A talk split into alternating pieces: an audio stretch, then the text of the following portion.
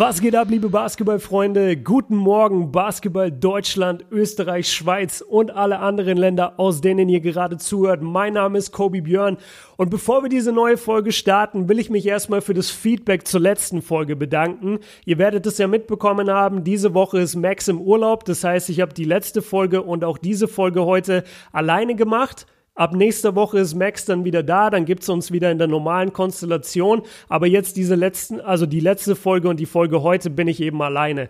Und in der letzten Folge hatte ich ein paar Mal geäußert, wie merkwürdig das ist, dass wenn du daran gewöhnt bist, einen Podcast mit einem Kumpel aufzunehmen und dann plötzlich ist der Kumpel nicht da und du musst die Themen alleine abhandeln und du du kriegst einfach kein Feedback. Wie, wie ist deine Meinung jetzt? Ähm, keine Ahnung, versteht der andere, was du meinst? Ist das entertaining für die Zuhörer? Du, du hast einfach kein direktes Feedback, wie wenn du normalerweise Max mit in der Leitung hast.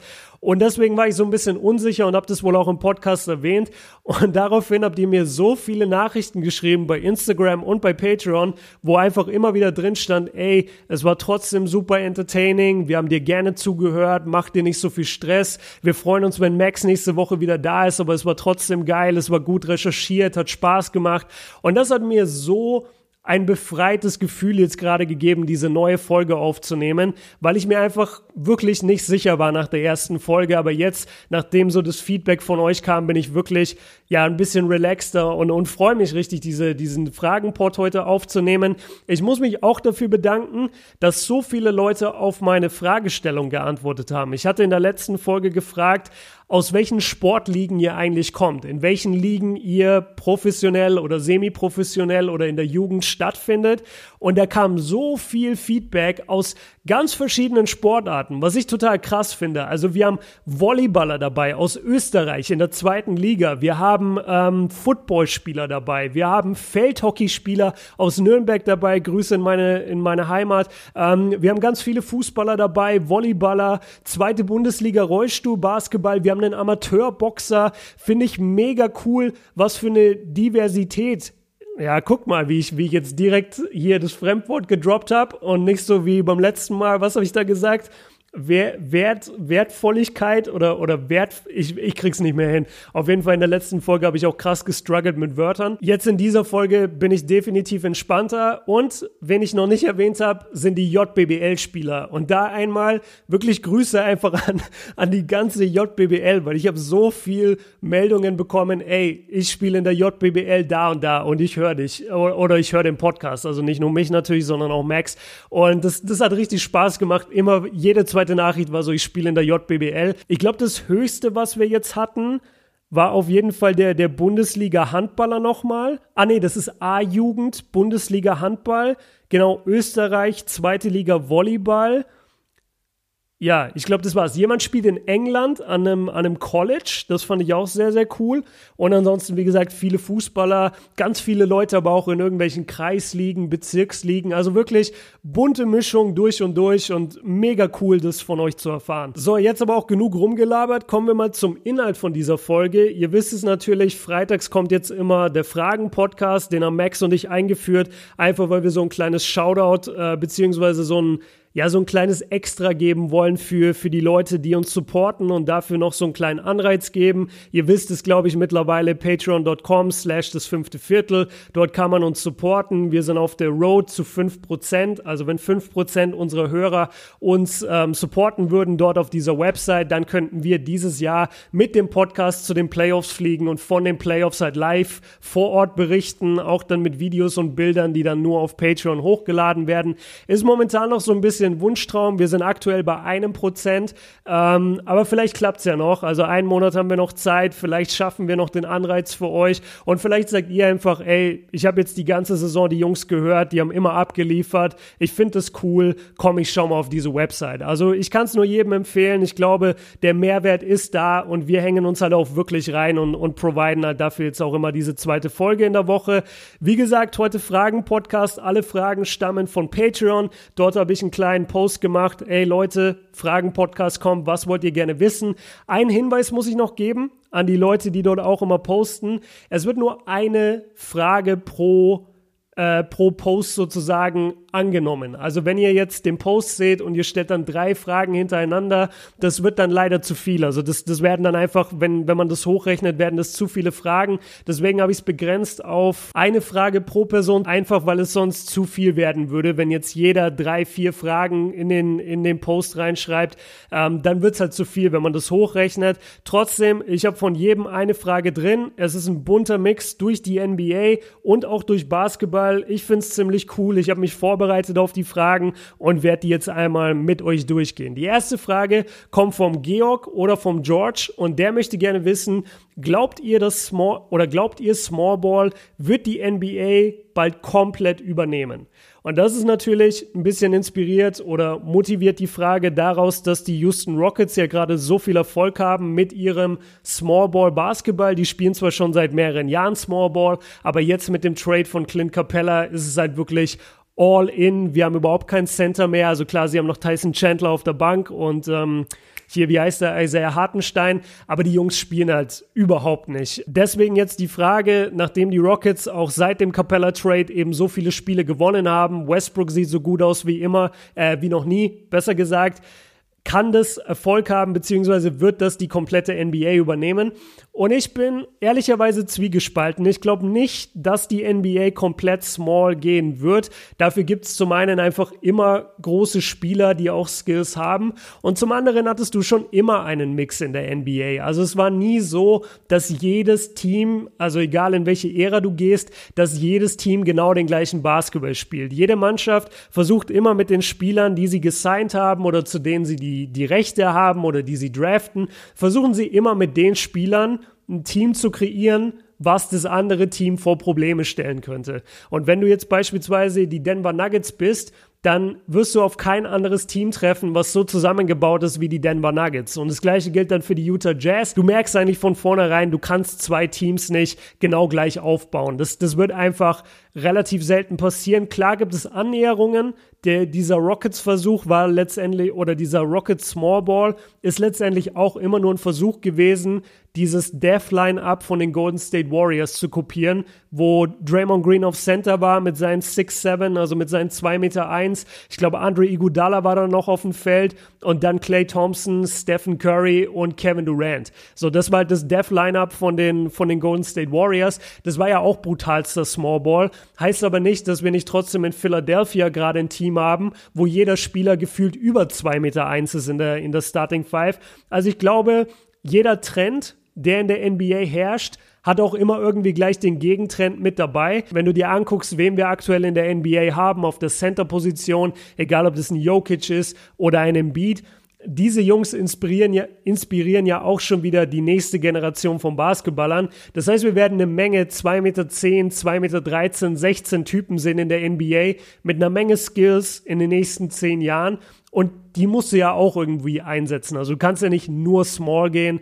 Das glaube ich einfach nicht, dass das passieren wird. Und dann möchte ich noch als Abschluss sagen, das Spiel verändert sich ja stetig. Also die, die 90er Jahre sind komplett anderer Basketball als die 2000er. Die 2010er sind anders als die 2020er. Jedes Jahrzehnt hat so seine eigene Art von Basketball. Es wird immer wieder Neuerungen geben. Es wird immer wieder innovative Änderungen geben. Aber es wird auch immer sozusagen die Gegenthese dazu geben. Und wenn jetzt alle small gehen, wird es irgendein Team geben, das sagt, fuck it, wir gehen groß. So, wir sind die Sixers, wir haben diese ganzen Riesen am Start. Wir gehen jetzt nicht klein, wir, wir bleiben weiterhin groß und versuchen damit den Erfolg zu haben. Bisschen zu lange vielleicht gerade von mir beantwortet die Frage, weil wir haben noch eine Menge vor. Aber das hoffe ich beantwortet deine Frage, Georg. Also ich glaube nicht, dass der Small Ball die NBA komplett übernehmen wird. Die nächste Frage kommt von Marco und der möchte gerne von mir wissen, ob ich Hype äh, schon gesehen habe oder ob ich es noch gucken werde. Für alle, die es nicht wissen, Hype ist das Comedy-Programm, das aktuelle von Felix Lobrecht, einem deutschen Stand-up-Comedian, von dem ich sehr, sehr gerne das Stand-up-Programm mir angeguckt hätte. Der hat gestern Tickets verkauft äh, für, für nochmal drei Arenen, unter anderem in der Langsys Arena. Und als ich dann nach ein paar Stunden endlich dran war am Ticketschalter, also online ähm, in dieser Ticketschlange, gab es dann keine Tickets mehr. Ist wirklich bitter, weil ich ich bin eigentlich ein großer Fan und ich hätte mir das sehr, sehr gerne angeguckt. Vielleicht besorge ich mir die Tickets jetzt irgendwie über eBay Kleinanzeigen. Jedenfalls, ich habe bisher ähm, noch keine Show von ihm leider sehen können live und ich habe auch Hype noch nicht gesehen, aber ich habe halt nur Gutes davon gehört und deswegen versuche ich irgendwie noch hinzukommen, aber aktuell habe ich keine Tickets, nein. Die nächste Frage kommt vom Jonas und da muss ich ehrlicherweise sagen, die hat mich wirklich vor Probleme gestellt, denn seine Frage lautet, eurer Meinung nach most overrated und underrated player of all time. Das Problem ist, mir wird diese Frage wirklich sehr, sehr oft gestellt. Ich weiß nicht, ob da aktuell irgendwo ein Meme rumgeht. Das ist meistens so, dass wenn ich viel, also sehr oft die gleiche Frage in meiner Inbox habe, dann ist es meistens so, dass irgendeine größere Seite ein Meme gepostet hat oder ein Bild, hey, das ist der most overrated, das ist der most underrated. Und dann bekomme ich immer selber oft die Frage gestellt. Jetzt in diesem Fall weiß ich nicht, wo das Ganze herkommt.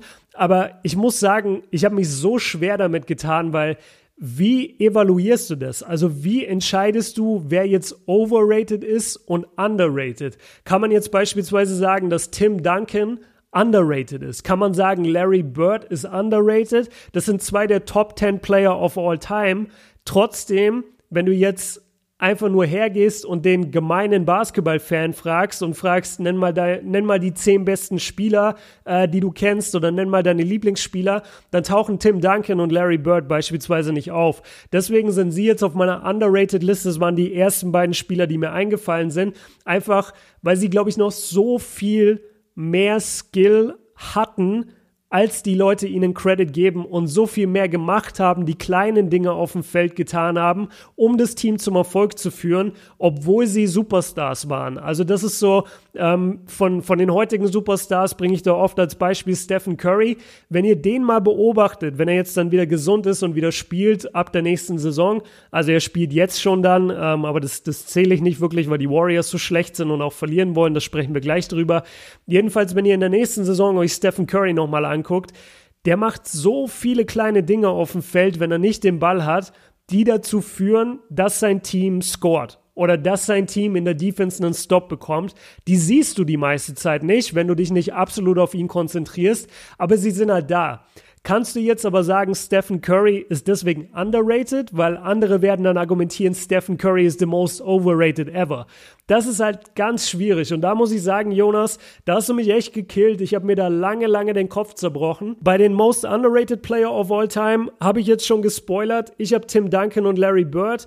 Bei Larry Bird kommt es daher, dass ich mir in den letzten paar Tagen einige Larry Bird Spiele angeguckt habe aus den 80ern. Da ist mir aufgefallen, wie viele Skills von ihm ich einfach gar nicht so auf dem Schirm hatte. Also man redet immer von ihm, das ist sowieso so dubios, man, man redet von ihm immer zum Beispiel beispielsweise als, ähm, als guten Dreierschützen und wenn du das mit heutigen Dreier-Shootern vergleichst, ist es geradezu lächerlich, was, was er für Würfe genommen hat ähm, oder wie wenig Würfe er genommen hat und wie auch die Quoten waren. Da würde heutzutage kein Mensch auf der Welt ähm, auf den Gedanken kommen zu sagen, der ist ein guter Dreier-Shooter, aber für seine Zeit war er ein guter Shooter. Jedenfalls, was, was ich eigentlich gesehen habe zum Beispiel bei ihm war sein Rebounding die Art und Weise, wie er ausgeboxt hat, die Art und Weise, wie er ausgeboxt hat und dann selber nicht den Rebound geholt hat, weil durch sein Ausboxen einfach sein Mann also sein, Mitspieler, sowieso besser positioniert war, um den Rebound zu holen. Hätte er aber nicht ausgeboxt, wäre der Rebound verloren gegangen und nicht an die Celtics gegangen.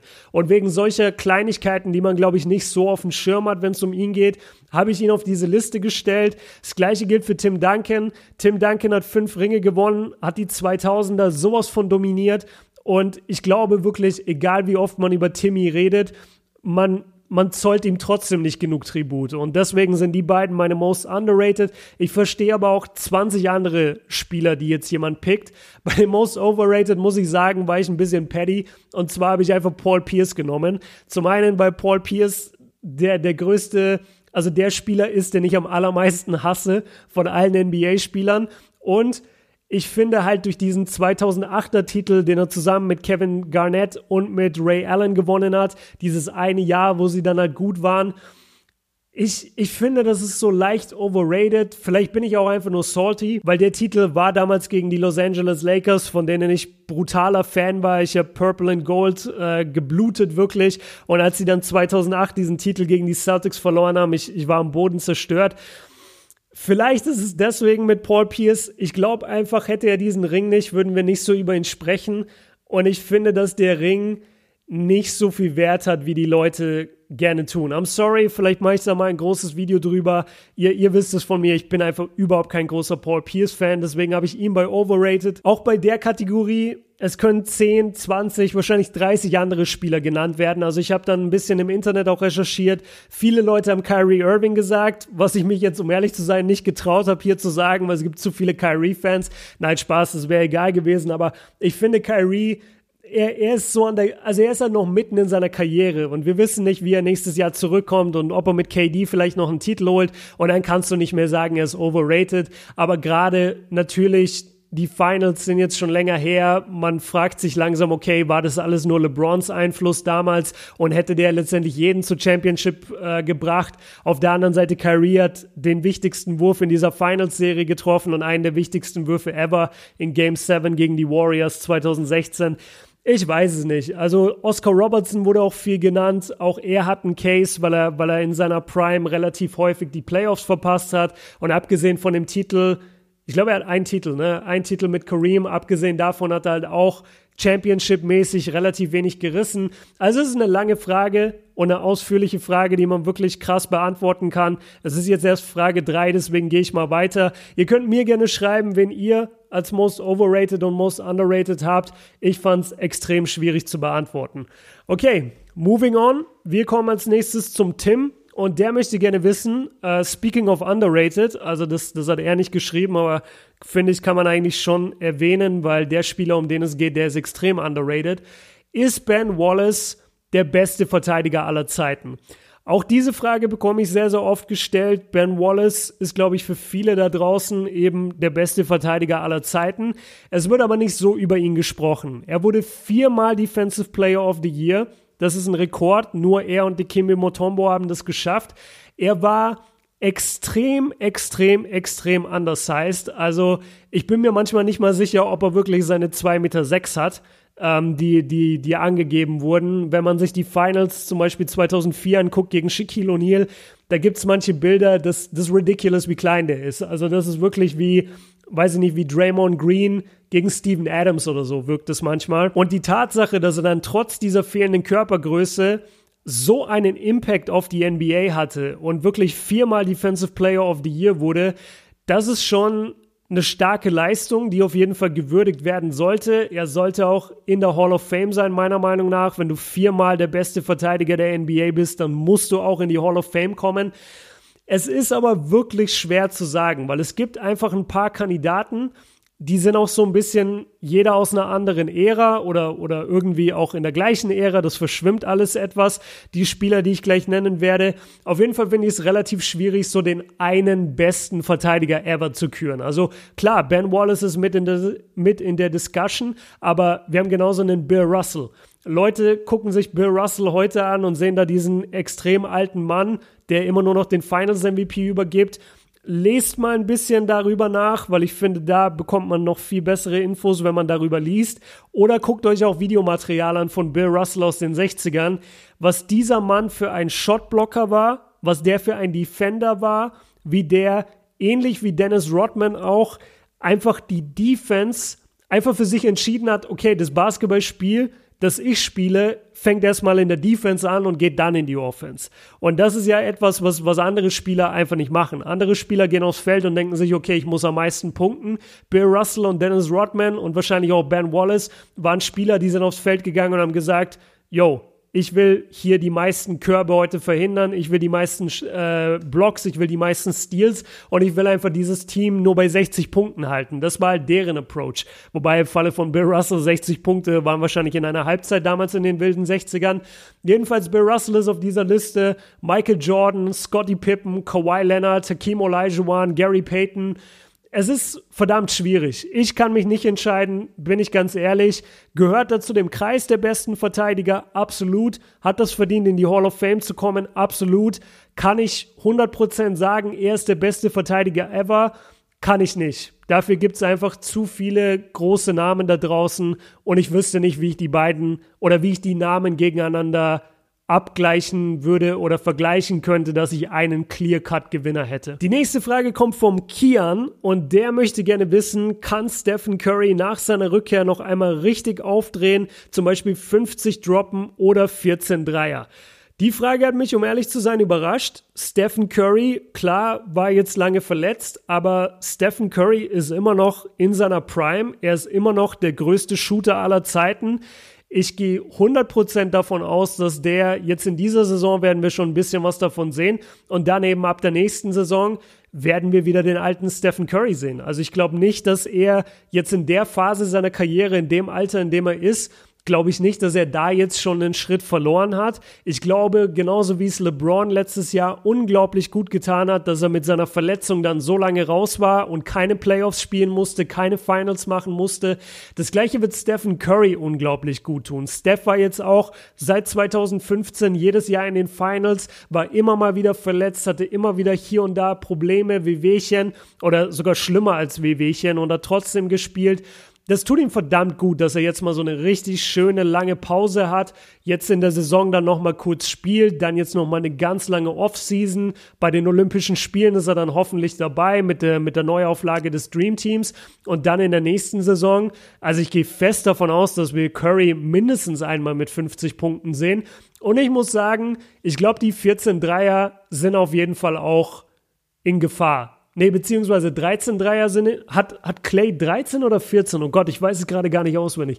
Also der, warte mal, der alte Rekord war 12 immer, dann hat Curry den, glaube ich, gebrochen auf 13 und dann hat Clay 14 gemacht. Genau, okay. Clay hat die 14 gemacht gegen Chicago damals, äh, das berühmte Headband-Game von ihm. Genau. Nee, ich, ich kann mir gut vorstellen, dass Steph die 14 Dreier angreift. Aber ganz ehrlich, ich glaube das auch bei, bei James Harden dass das irgendwann einfach mal wird es ein Spiel geben, wo er die droppen wird. Es wird irgendeinen Random mal geben, der einfach extrem viele Würfe nimmt, der das trifft. Das war beim Dreierrekord mit den zwölf auch ewig der Fall. Das, das war Kobe, der den hatte und, und noch irgendjemand. Und ich glaube, dass das ein relativ unbekannter Spieler war. Naja, auf jeden Fall long story short, uh, Steph wird auf jeden Fall 100% zurückkommen. 50 wird er safe einmal droppen und 14 Dreier Hoffe ich doch sehr. Ja, vor allem jetzt, wo sich die NBA noch mehr in Richtung Dreier entwickelt hat. Nächste Frage kommt von meinem Homeboy Kenno und der möchte gerne wissen, meinst du Anthony Davis hätte es mehr verdient als LeBron den MVP zu bekommen, wenn man sich mal die Stats anguckt, abgesehen davon, dass es Janis sowieso wird. Also er sagt praktisch, Janis wird sowieso MVP, aber sollten wir nicht auch Anthony Davis considern, nachdem LeBron mit Anthony Davis spielt, aber AD halt auch unglaubliche Stats aktuell auflegt. Und da muss ich ganz ehrlich sagen, mein Freund, nein. LeBron ist der beste Spieler der Lakers. Er ist der wertvollste Spieler der Lakers. AD ist einfach ein super talentierter Co-Star, der beste Co-Star vom Fit her, den LeBron jemals hatte. Und deswegen, wegen diesem Fit zwischen diesen beiden und wegen der Klasse auch von Anthony Davis, bin ich mir, ich habe gerade voll mit einem richtigen F das TH von Anthony Davis gesagt. Ich habe Anthony Davis gesagt. Wie komme ich da jetzt wieder raus? Also Anthony äh, äh, AD. Ähm, AD ist auf jeden Fall der Grund, warum LeBron dieses Jahr in die Finals gehen wird und warum er noch einen Titel dieses Jahr gewinnen wird.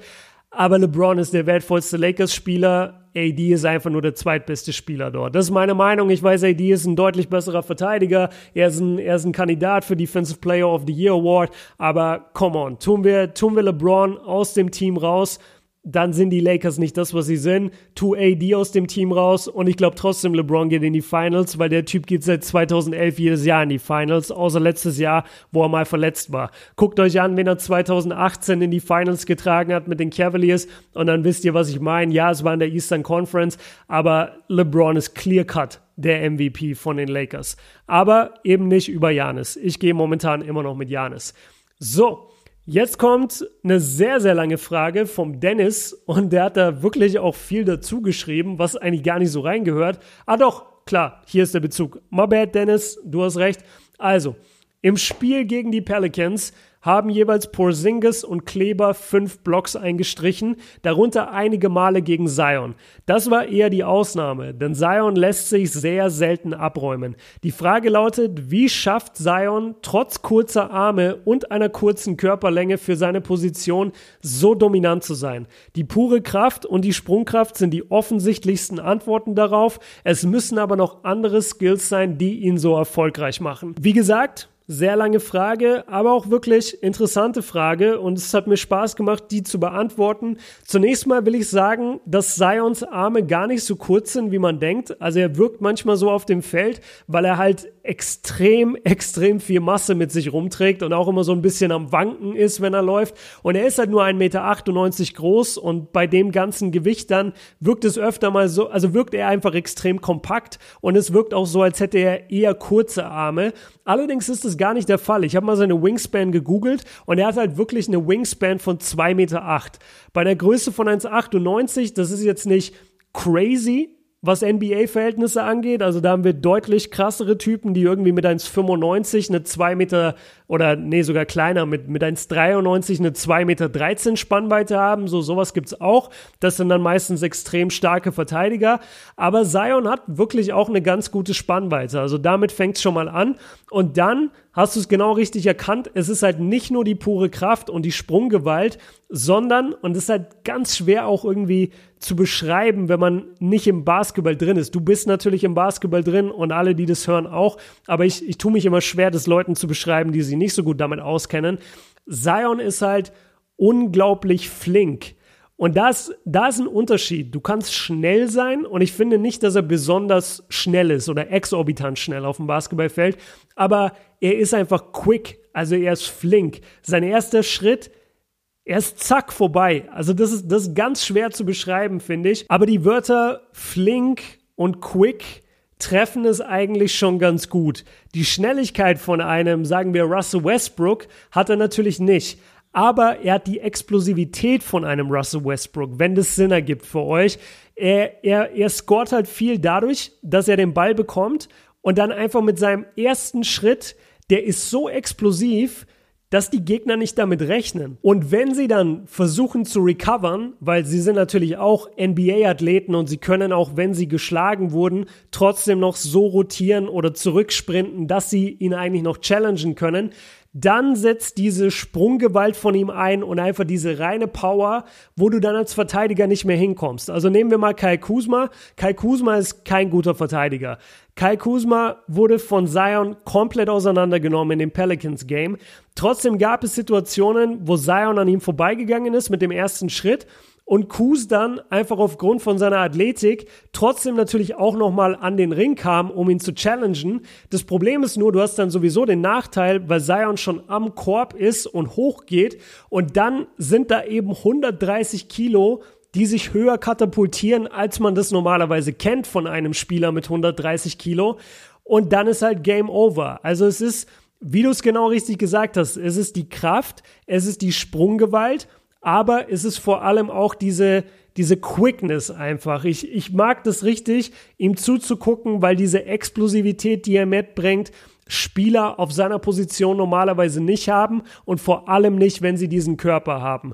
Und das ist das Schöne an Zion. Und wenn er verletzungsfrei bleibt, dann haben wir wirklich den Luxus, uns einen Spieler anzugucken für mehrere Jahre, den es so noch nie in der NBA gab. Der einzige, der da rankommt, ist Charles Barkley. Charles Barkley in seinen jungen Jahren extrem ähnliche Spielweise zu Zion, wobei Charles Barkley sogar noch krasser war im Ballvortrag. Also der hat oft einfach den Ball gereboundet und ist dann Coast to Coast gegangen und hat das Ding aber so mies gestopft. Und ich wünsche mir, dass wir das auch bald von Zion sehen, dass er, wenn er einen Rebound holt, auch einfach wirklich mal Coast to Coast geht. Ich weiß nicht, ob dafür sein Handling schon ausgereift genug ist, aber er ist auch erst in seiner ersten Saison mit 15, 16, 17 Spielen mittlerweile wir werden noch eine Menge von ihm sehen. Und ähm, ja, ich, ich habe deine Frage sehr genossen, muss ich sagen, weil mich das echt nochmal zum Nachdenken gebracht hat und nochmal zum Reevaluieren, was, was Zion in den letzten paar Wochen für mich ausgemacht hat. Deshalb vielen Dank dir für die Frage, Dennis.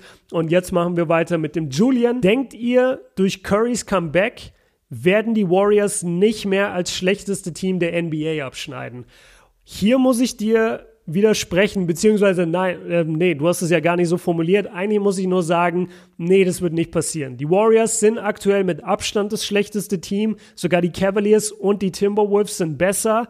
Die Warriors wollen einen hohen Draftpick. Deswegen werden die Warriors auch den schlechtesten Rekord in der NBA chasen. Wenn Steph jetzt zurückkommt, dann kommt er ja sowieso auf einer Minute Restriction. Ähm, ja, jetzt habe ich mich versprochen. Verdammt, ich habe extra das Wort Minute Restriction mit reingenommen, weil ich eben äh, den, den Fachterminus drin haben wollte und jetzt habe ich es verkackt. Also, Steph wird natürlich unter Minute Restriction spielen. Das bedeutet, dass er weniger Minuten spielen wird als jetzt in den normalen Saisons, in denen er zum Einsatz kommt. Also ich schätze, wir werden ihn so 20, vielleicht 25 Minuten sehen pro Spiel und das war es auch schon. Wenn ein Team tankt, dann haben wir es auch schon sehr oft gesehen, dass wenn ein Spiel sozusagen zu gewinnen droht, also wenn, wenn ein Sieg droht, du willst ja keinen Sieg, ähm, wenn, du, wenn du ein Tanking-Team bist, dann kommt es tatsächlich auch vor, dass dann der Coach einfach den Spieler, der gerade heiß läuft, einfach vom, vom Court nimmt. Also die wollen, die legen das dann schon darauf an zu verlieren. Und das haben wir in der letzten Saison gesehen. Das haben wir eigentlich schon immer gesehen bei Tanking-Teams. Deswegen, selbst wenn Steph wirklich mal heiß laufen sollte und er führt sein Team von einem Rückstand wieder ran oder sogar in Führung. Ich glaube nicht, dass Steve Kerr ihn die ganze Zeit auf dem Feld lässt. Zum einen, weil sie nicht wollen, dass er sich wieder verletzt. Er hat jetzt sehr, sehr lange kein Basketball gespielt. Er muss natürlich auch erstmal wieder in NBA-Shape kommen. Das ist erstmal klar, deswegen auch die wenigen Minuten. Aber sie werden auch die Niederlagen sozusagen nicht riskieren. Mich persönlich stört es nicht. Die Warriors waren jetzt fünf Jahre in Folge in den Finals. Die sind dieses Jahr komplett auseinandergebrochen. Die sind alle verletzt. Die haben alle ein Jahr Pause verdient und gebraucht. Und ich bin damit cool, wenn sie nächstes Jahr dann wieder voll angreifen. Also so habe ich zum Beispiel kein Problem, wenn ein Team tankt. Es nervt halt nur, wenn ein Team ja, wie die Knicks oder wie die Suns oder die Timberwolves einfach so Ewigkeiten nicht gut sind und immer wieder die falschen Spieler verpflichten, dann ist Tanking ein bisschen nervig. Jetzt im Falle von den Warriors und von Steph finde ich es eigentlich sogar ein bisschen witzig, dass die jetzt den schlechtesten Rekord in der NBA haben. Ich hoffe, damit habe ich deine Frage beantwortet. Wir werden Steph sehen, aber wir werden nicht sehen, dass er jetzt zehn Spiele in Folge gewinnt für die Warriors. Das werden die Warriors auf jeden Fall verhindern können. Aaron kommt mit der nächsten Frage oder Eron, ich weiß gar nicht, Eron, Aaron. Hi Jungs, erstmal Props an eure Arbeit. Ihr seid jetzt schon mein Favorite Podcast bei über 20 verschiedenen Pods. Das ist mega nice von dir. Vielen Dank. Meine Frage, bei all dem Hype um Zion, werden da Brandon Ingram und Lonzo Ball nicht zu wenig berücksichtigt? Wie seht ihr das mit der Team Chemistry? Geile Frage, Aaron, vor allem auch eine wichtige Frage. Ich habe mir die persönlich auch schon ein paar Mal gestellt. Natürlich, jetzt seitdem Zion da ist, habe ich ja auch deutlich mehr Pelicans-Spiele geguckt als davor, nämlich davor null und jetzt gefühlt alle. Und es fällt schon deutlich auf, dass halt die ganze Berichterstattung immer nur Zion gegen den und den Spieler ist. Und das heißt immer nur, guck mal, was Zion hier gemacht hat, guck mal da Zion, guck mal hier Zion, vorm Spiel, nach dem Spiel, alles.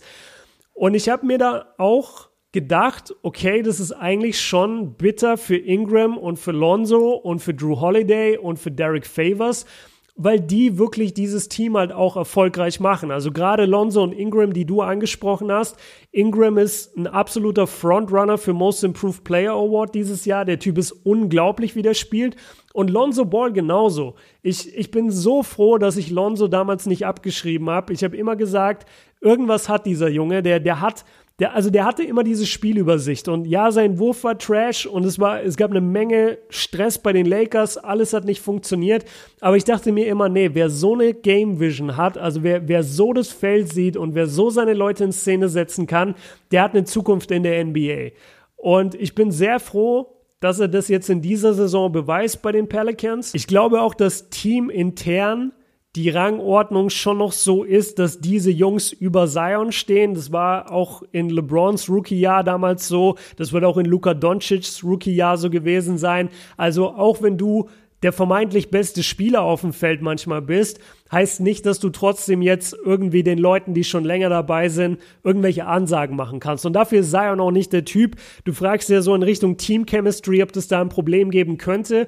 Ich, ich glaube, von dem, wie ich die Jungs bisher kennengelernt habe in Interviews und vor allem Zions Personality auch bemerkt habe und, und auch Lonzo, der, der ein extrem ruhiger, gechillter Typ ist, ich glaube, dass es Team intern erstmal zu keinen Problemen führen wird. Was allerdings problematisch wird, ist, wenn es halt immer wieder von außen kommt. Also lass mal die Pelicans in die Playoffs kommen.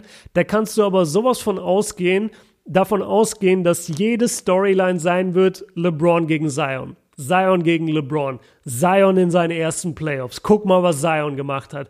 Da wird es nicht darum gehen, hey, die Ex-Lakers-Spieler Lonzo, Ingram, Josh Hart kommen zurück nach LA, wollen sich am King rächen, wollen der, wollen der LA-Crowd zeigen, hey, wir gehörten hier eigentlich hin, ihr habt uns weggetradet für AD. Diese, diese Sachen werden nicht im Vordergrund stehen. Es wird Zion gegen LeBron sein. Und da kann ich mir dann vorstellen, dass wenn wir zu dem Punkt in der Saison kommen und sie schaffen es auch wirklich in die Playoffs, dann wär, wenn ich persönlich Brandon Ingram wäre oder Lonzo Ball, würde ich dann schon manchmal mir denken, ey, ganz ehrlich, fuck you, so. Also sorry für den Ausdruck jetzt, aber die Jungs würden das sicherlich nicht gut aufnehmen. Und zu Recht auch, wirklich. Brandon Ingram ist der entscheidende Faktor in diesem Team. Genauso wie es Lonzo ist, genauso wie es Holiday mit seiner Defense ist und genauso wie es der komplett unterschätzte und überhaupt nicht gewürdigte Derek Favors in jedem Game ist. Derek Favors ist nicht der Typ dafür, dass er ein Problem damit haben wird, aber Ingram und Lonzo, das, das kann denen schon irgendwann in den Ohren liegen. Ja, ich, ich mache mir, mach mir noch keine Sorgen, aber ich sehe es auf jeden Fall auch köcheln. Das ist immer so, wenn du einen Rookie hast von dem Kaliber wie Zion und trotzdem auch gute Spieler im Team, dann gibt es immer irgendwann diesen Bruch. Und wir werden sehen, was passiert. Also aktuell bin ich sehr zufrieden mit der Mannschaft. Ich gucke sie mir echt gerne an. Und man gibt einfach, egal wie oft man die Pelicans guckt, man gibt so und Ingram tatsächlich immer zu wenig Props, weil die beiden sind genauso für den Erfolg verantwortlich, wenn nicht sogar mehr manchmal als Zion. Ich hoffe, das beantwortet deine Frage. Jetzt kommen wir zu einer weiteren Zion-Frage und dann haben wir noch drei Fragen vor uns. Also ihr merkt schon wirklich eine Menge Content heute. Ich hoffe, dass es euch gefällt. Schreibt mir gerne mal eine Nachricht wieder bei, bei Instagram oder bei Patreon. Ähm, würde mich freuen, wirklich, weil das ist jetzt wieder so eine Phase gerade, wo ich mir denke, ah shit, vielleicht ist es jetzt zu lang, vielleicht ist es gar nicht so, vielleicht hätten die die Fragen gerne anders beantwortet, egal. Wir machen einfach weiter. Mein Homie Siavash, ein Supporter, der mich schon sehr, sehr lange begleitet, gibt die NBA Zion wirklich den Rookie of the Year Award. Das kann, das kann, nee, doch, das kann doch nicht sein. Es riecht aber irgendwie danach. Also, die Frage beantworte ich jetzt ein bisschen kürzer, nachdem wir gerade so lange und ausführlich über Zion gesprochen haben. Ich persönlich hoffe nicht, dass er den Rookie of the Year Award bekommt. Ich finde es sehr schade, dass er ihn nicht bekommen kann, meiner Meinung nach. Also ich finde, er sollte ihn nicht bekommen und das finde ich sehr schade, weil eine Karriere, wie sie Zion hoffentlich hinlegen wird, beginnt normalerweise mit dem Rookie of the Year Award. Dann kommt in Jahr zwei oder drei die erste All-Star-Berufung, dann kommen die ersten Deep Dives in die Playoffs, hier und da vielleicht schon mal ein All-NBA-Team und man entwickelt sich immer so weiter, man kommt dann zum MVP-Rennen dazu, man ist dann plötzlich mal in den Conference oder in den NBA Finals sogar. Und das ist so der Karriereweg, den ich mir halt für ihn wünsche, dass er wirklich einer der Top-Stars, wenn nicht der größte Star der NBA wird. Und ich persönlich finde es immer cool, wenn man dann zurückblicken kann und sagen kann, ah cool, LeBron wurde Rookie of the Year, ah cool, äh, Doncic wurde Rookie of the Year, Anthony Davis wurde, glaube ich, Rookie of the Year, Derrick Rose wurde Rookie of the Year. Ich, ich mag das einfach. Ma nee, Magic nicht. Larry Bird äh, wurde Rookie of the Year im im gleichen Draft-Jahrgang mit Magic. Michael wurde Rookie of the Year und so weiter. List goes on, ihr wisst, was ich meine. Und ich finde es persönlich immer schön, wenn dieser Star dann auch von Anfang an den Award hat. Allerdings er gehört einfach Ja Morant. So, Ja Morant liefert das ganze Jahr über ab. Zion wird am Ende nicht genug Spiele haben, so ein bisschen über 30 Spiele reicht mir persönlich nicht. Ich wünschte, wie gesagt, das würde gehen. Vielleicht kann man sich auf einen Co-Rookie of the Year einigen, aber um ehrlich zu sein, das wäre alles ein Tritt in die Eier für Ja Morant. Ja Morant hat's mehr verdient. Er hat die ganze Saison gespielt. Er hat überragend gespielt. Er hat Memphis zum Playoff-Team gemacht, zum möglichen Playoff-Team. Zion ist Wahnsinn. Zion zeigt Leistungen, die nicht mal ich ihm zugetraut hätte. Trotzdem Rookie of the Year für mich einfach zu wenig Spiele und deswegen glaube ich nicht, dass er ihn bekommen wird. Die nächste Frage kommt von meinem Bro Tobias und der möchte gerne wissen, welche MVPs haben durchschnittlich die wenigsten Minuten gespielt und wie sehen ihre Stats im Verhältnis zu Janis aus? Okay, richtig bitter. Ich merke gerade, dass du geschrieben hast, welche MVPs und ich dachte, du hast gefragt, welche MVP hat durchschnittlich die wenigsten Minuten gespielt. Also ich habe jetzt den MVP rausgesucht, der die wenigsten Minuten gespielt hat. Das wäre nämlich Stephen Curry gewesen 2015. Äh, Damals hatte er 32,7 Minuten im Schnitt, 24 Punkte, 7,7 Assists, 4,3 Rebounds und das Ganze bei 44% von der Dreierlinie. Crazy, greatest shooter of all time. Und 49% aus dem Feld und 41% von der Freiwurflinie. Also ein geiles Jahr für Stephen Curry. Wirklich ein Jahr vor seiner eigentlichen Breakout-Season oder der, der Unanimous MVP-Season 2016. Und ja, er hat die wenigsten Minuten. Ich guck mal ganz kurz. Ich hatte vorhin einen Artikel offen. Vielleicht habe ich das sogar noch. Nein, ich habe es leider nicht mehr offen, tut mir leid. Wenn du ein bisschen danach googelst, dann findest du das. Ich habe mich jetzt vor allem auf Steph konzentriert. Ganz interessant, Janis Antetokounmpo in der vergangenen Saison, also 2019, als er MVP wurde, hatte 32,8 Minuten und Steph, der wie gesagt die wenigsten Minuten ever gespielt hat für einen MVP pro Spiel, hatte 32,7. Also nur 0,1 Minute Unterschied zwischen Janis und 2015er Steph. Und jetzt kommt das Interessanteste. Sollte Janis dieses Jahr MVP werden, wird er mit deutlichem Abstand die wenigsten Minuten pro Spiel gespielt haben von allen MVPs ever, denn er ist bei 30,8 Minuten aktuell. 30,8 Minuten, das ist schon Wahnsinn bei den Stats, die er auflegt. Ich habe äh, gestern, von euch aus gesehen, jetzt gestern gab es ja die versprochene Debatte ähm, LeBron gegen Janis auf Siebes Kanal haben wir das debattiert und da haben wir auch nochmal über die Stats gesprochen und es ist schon unglaublich, wo Janis steht und wie auch die Bucks halt gewinnen und gewinnen und gewinnen und der junge Mann spielt aber nicht mal 31 Minuten pro Spiel das ist schon cool. Ich, ich bin echt gespannt. Ich wünsche mir die Bucks in den Finals. Wirklich. Für die Regular Season haben sie das auf jeden Fall verdient. Die vorletzte Frage wurde gestellt von Fridays for Chillers und der möchte gerne wissen, was sagt ihr zu Shake Miltons 39 Punkte Performance gegen die Los Angeles Clippers und was haltet ihr grundsätzlich von diesem Spieler? Ja, das ist ganz cool. Ich habe nämlich das Spiel live gesehen und war komplett geflasht, weil mir überhaupt nicht reinging, wer dieser Junge eigentlich ist. Habe ich noch nie gehört, den Namen Shake Milton. Hatte schon im ersten Viertel, war das glaube ich, einen geilen Fast Break Dunk. Eins gegen eins über Patrick Beverly. Und da war ich schon so, oh, wer bist du denn? Weil ich habe eigentlich nur das Spiel geguckt, um die Clippers ein bisschen zu scouten, weil ich mehr über die Clippers erfahren wollte, jetzt in Richtung Playoffs und dann wollte ich mir einfach ein paar Clippers-Games angucken. Die Sixers waren angereist, ohne Joel Embiid, ohne Ben Simmons, also beide verletzt draußen. Deswegen habe ich gar nicht so groß auf die Sixers geachtet und plötzlich ballert da Shake Milton einen Dreier nach dem anderen rein, hat am Ende 39 Punkte und ich habe mich so gefreut für ihn, weil in der NBA brauchst du manchmal dieses eine Spiel oder diesen einen Moment. Und das war wirklich, das war ein National TV Game. Ich glaube von ABC sogar gecovert. Ich bin mir nicht mehr sicher, ABC oder TNT. Auf jeden Fall National TV Game. Äh, die Clippers, Philadelphia, so der Name ist geil, deswegen haben bestimmt viele Leute einfach so eingeschaltet. Und dann sehen die da diesen Shake Milton via 39 Drop gegen eins der besten Teams der NBA und das Spiel sogar knapp wird am Ende. Und das hat mich wirklich extrem für ihn gefreut. Ich bin ganz ehrlich mit dir, ich kenne ihn abseits von diesem Spiel gar nicht. Ich habe mir jetzt ein bisschen was von ihm angeguckt, habe mir seine Stats angeschaut. Er ist halt, seit er jetzt in der NBA ist, ein überragender Drei-Punkte-Schütze. Also ich glaube, er ist bei ich, ich weiß gar nicht mehr, ich habe es mir nicht aufgeschrieben, aber ich glaube bei 45 Prozent oder sowas von der Dreierlinie hat ja 13 Dreier in Folge über, über, zwei, über zwei Spiele auch getroffen.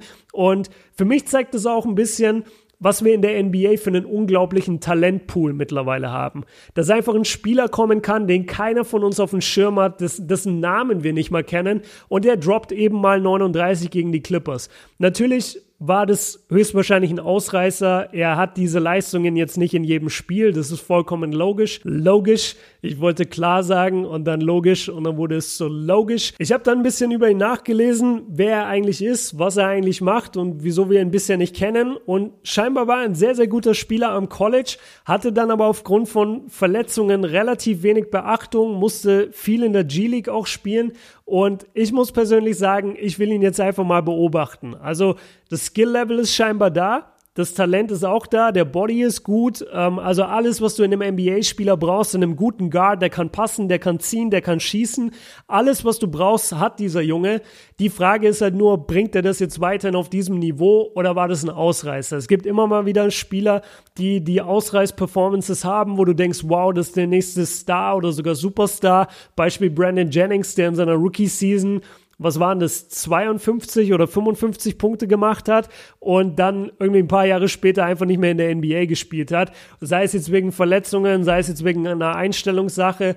Du, du steckst nie drin in der NBA. Die Durchschnitts-NBA-Spielzeit oder die Durchschnitts-NBA-Karriere beträgt halt doch nur drei Jahre und der Grund dafür ist einfach, wir sehen zwar jedes Jahr die LeBrons, der, also den LeBron, der in seinem 17. Jahr ist, oder die ganzen Stars, die halt jedes Jahr ganz selbstverständlich wieder spielen. Aber jedes Jahr werden auch so viele Spieler neu reingeschwemmt in die NBA und wieder rausgeschwemmt. Manche bekommen nicht mal eine Chance andere bekommen eine Chance, wie jetzt beispielsweise Shake Milton, weil halt Ben Simmons verletzt ist. Die Sixers wissen nicht so wirklich, was sie machen sollen, deswegen geben sie ihm jetzt eine Menge Minuten. Und bisher hat sich's für ihn ausgezahlt. Ich hoffe, dass er sich hält. Ich hatte eine Menge Spaß in dem Spiel, ihm zuzugucken, aber ich würde es jetzt auch nicht sozusagen überbewerten, weil es war halt ein Game. So, und es ist alles reingefallen. Die Clippers hatten natürlich nicht ihren Game äh, wie sagt man das, ihren Gameplan auf ihn ausgerichtet vor dem Spiel. Wer hätte damit gerechnet, dass der so durchdreht? So, Kommen wir zur allerletzten Frage und zwar wird die gestellt vom guten Sinan und der möchte gerne wissen, wie viel Wahrheit steckt für dich in der Aussage von Harden gegenüber Janis? Klar hat Janis Skills, das war schon überspitzt, aber ich finde, dass Harden schon einen Nerv einen Nerv damit getroffen hat, dass er ganz andere Dinge leisten muss, um sich bei seiner Größe durchzusetzen. Bevor ich die Frage beantworte, will ich erstmal den Hinweis geben, dass ich in der letzten Folge, die am Mittwoch kam, sehr, sehr lange und sehr, sehr ausführlich über diesen Beef gesprochen habe, da auch nochmal chronologisch alles aufgelistet habe, wann, wo, was passiert ist, wer hat wie, wen gedisst. Also wenn euch das interessiert, hört da gerne nochmal rein. Und da habe ich eigentlich auch die Frage schon beantwortet, aber weil es ein Supporter-Podcast ist und die Frage auf Patreon kam, dachte ich mir, hau ich die nochmal kurz mit rein und beantworte sie schnell. Ich finde deine Formulierung ziemlich treffend. Du meintest nämlich, es wurde ein Nerv getroffen und da gehe ich auf jeden Fall mit. Deswegen reagieren ja auch gerade alle so krass darauf, weil natürlich jeder weiß, okay, wenn du einen Big Man treffen willst, der dominant ist, dann sagst du, er hat keine Skills. Und das, das trifft einfach, weil, weil Janis ist jemand, der arbeitet jeden Tag an seinem Spiel. Aber natürlich ist das meiste, was auch die Fans sehen, ist natürlich eine Menge Power Dunks. Also wirklich in die Zone reinrennen, einfach stärker sein als die Gegner, hochspringen, über die Gegner stopfen, sich umdrehen, über die Gegner stopfen. Das ist halt das, was die meisten Leute von Janis mitbekommen. Ich habe aber schon in der letzten Folge gesagt, dass Janis sich eine Menge Skills mittlerweile angearbeitet hat. Und was man ja auch nicht vergessen darf, er, er kam ja nicht bärenstark in die NBA. Also diese Bilder aus seiner Rookie-Season gehen ja gerade wirklich ziemlich äh, groß rum auf Social Media. Hast du wahrscheinlich auch schon gesehen, Sinan und die anderen Jungs auch und Mädels der, der war halt wirklich ein schlachsiger, dünner 18-Jähriger. Und was der sich an Muskelmasse draufgepackt hat, das ist jetzt nicht ein Skill per se, aber das, das zeugt halt auch von seiner unglaublichen Arbeitseinstellung. Und dazu kommt eben noch, dass der Dreier wesentlich besser sitzt als in den vergangenen Jahren, dass ähm, sein Fadeaway mittlerweile viel öfter eingesetzt wird. Klar, der, die Freiwürfe müssen wesentlich besser werden. Manchmal verliert er noch den Ball. Es, es gibt eine Menge Sachen, die Janis falsch macht, gar keine Frage. Aber er hat schon viele Skills sich angeeignet und von Harden zu sagen, er hätte keine Skills, ist ein bisschen ein Low Blow auf jeden Fall. So würde ich das Ganze nennen. Jetzt die Frage, Harden musste irgendwie andere Dinge leisten. Absolut. Jeder Spieler in der NBA hat andere Voraussetzungen, hat andere Veranlagungen. James Harden hat auch unglaublich viel Glück. James Harden ist ein 1,96 Meter großer Point Guard mit extrem breiten Schultern und einem sehr, sehr guten Körperbau, der hat ganz andere Möglichkeiten in die Zone zu ziehen und dort abzuschließen oder einen Foul zu ziehen, als beispielsweise ein Kemba Walker oder ein Trey Young. Auf der anderen Seite ein Trey Young geht in die Zone und wird einmal angehustet und bekommt schon Foul, einfach weil er, weil er halt so schmächtig ist. Also jeder Spieler hat Vor- und Nachteile und jeder Spieler hat die Verantwortung, an dem Skillset, was für ihn am besten passt, zu arbeiten und es auszubauen. Und deswegen finde ich, dass Hardens Argument am Ende gar nicht mehr so viel bringt, weil Janis ist halt nun mal 2,10 Meter und mit 2,10 Meter kannst du bestimmte Dinge nicht tun, die ein Guard kann. Also Janis kann nicht von vornherein diesen Stepback-Dreier von einem James Harden haben. Das heißt aber nicht, dass er den sich nicht zumindest bis zu einem gewissen Level antrainieren kann. Auf der anderen Seite, James Harden kann niemals erwarten, dass wenn er in die Zone geht, dass er da mit einem Spin-Move sich umdreht und dann über einen Seven-Footer stopft. Das wird halt einfach nicht passieren. Außer du bist Russell Westbrook, dann gibt's diese Gesetze für dich nicht. Aber für alle anderen Spieler gilt halt, du bist ein bestimmter Körpertyp, du bist, du hast eine bestimmte Größe, du hast eine bestimmte Spannweite. Arbeite an den Skills, die für dich am besten passen, dass du in der NBA erfolgreich bist und deinem Team zu Erfolg verhilfst. Darum geht's in der NBA. Und wenn Harden dann Janis so ein bisschen den Spruch drückt, ist es auf jeden Fall unter der Gürtellinie. Und er hat in dem Sinne auch recht, dass Janis natürlich nicht die Skills von ihm hat. Harden soll aber bitte auch nicht so tun, als hätte er die Skills von Janis. Weil, wenn wir mal über Defense-Skills reden, da kann James Harden aber mal ganz nach Hause gehen. Außerdem gibt es Skills in der Zone, die James Harden nicht hat, die Janis hat und so weiter. Also die, die beiden nehmen sich nicht so viel, wenn es um Skill geht, wenn man es wirklich mal runterbricht. Damit will ich aber nicht sagen, dass Harden nicht einer der besten Offensivspieler aller Zeiten ist, weil sein Game ist einfach unglaublich. Trotzdem ist Janis ein genauso wertvoller Spieler und verdient dieses Jahr auch einfach den MVP mehr. So, fertig. Und da kann er noch so viel rumheulen bei Rachel Nichols und sagen, er verdient mehr und keiner wird gedoppelt, so wie er. Ja, Bro, andere Spieler wurden auch gedoppelt. Michael Jordan wurde, glaube ich, seine ganze Karriere gedoppelt sie haben es halt irgendwie trotzdem hinbekommen, mehrfach MVP zu werden und Teamerfolg ist der erste Schritt. Also bring die Rockets an den ersten Platz in der East, an der Western Conference oder auf den zweiten Platz und dann gucken wir mal, ob du eine Chance hast auf den MVP. Aber davor musst du auch nicht so viele Low Blows verteilen an Janis. Und damit sind wir durch mit der Fragerunde. Jetzt bin ich wirklich erleichtert. Ich habe mich so ein bisschen in den Rausch geredet. Ich hoffe, ihr hattet Spaß.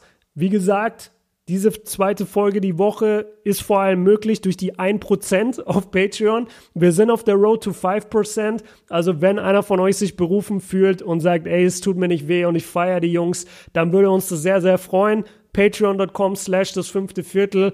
Exklusive Bilder und Videos dann hoffentlich, wenn wir es schaffen, in die USA, werden wir dann dort posten. Also da habt ihr auch noch so einen kleinen Anreiz. Und ansonsten kann ich mich echt nur bedanken. Ich freue mich drauf, wenn Max nächste Woche wieder da ist. Ich hoffe, er hat gerade eine Menge Spaß in Kiew. Und ja, das war's von mir. Danke an alle Patreons, danke an alle Zuhörer, Leute. Ihr seid die Besten. Heute Abend für euch Bucks gegen Lakers. Zieht euch das rein. Und am Sonntag, glaube ich, Lakers gegen Clippers sogar. Also geiler Basketball vor uns. Haut rein, Leute. Ciao.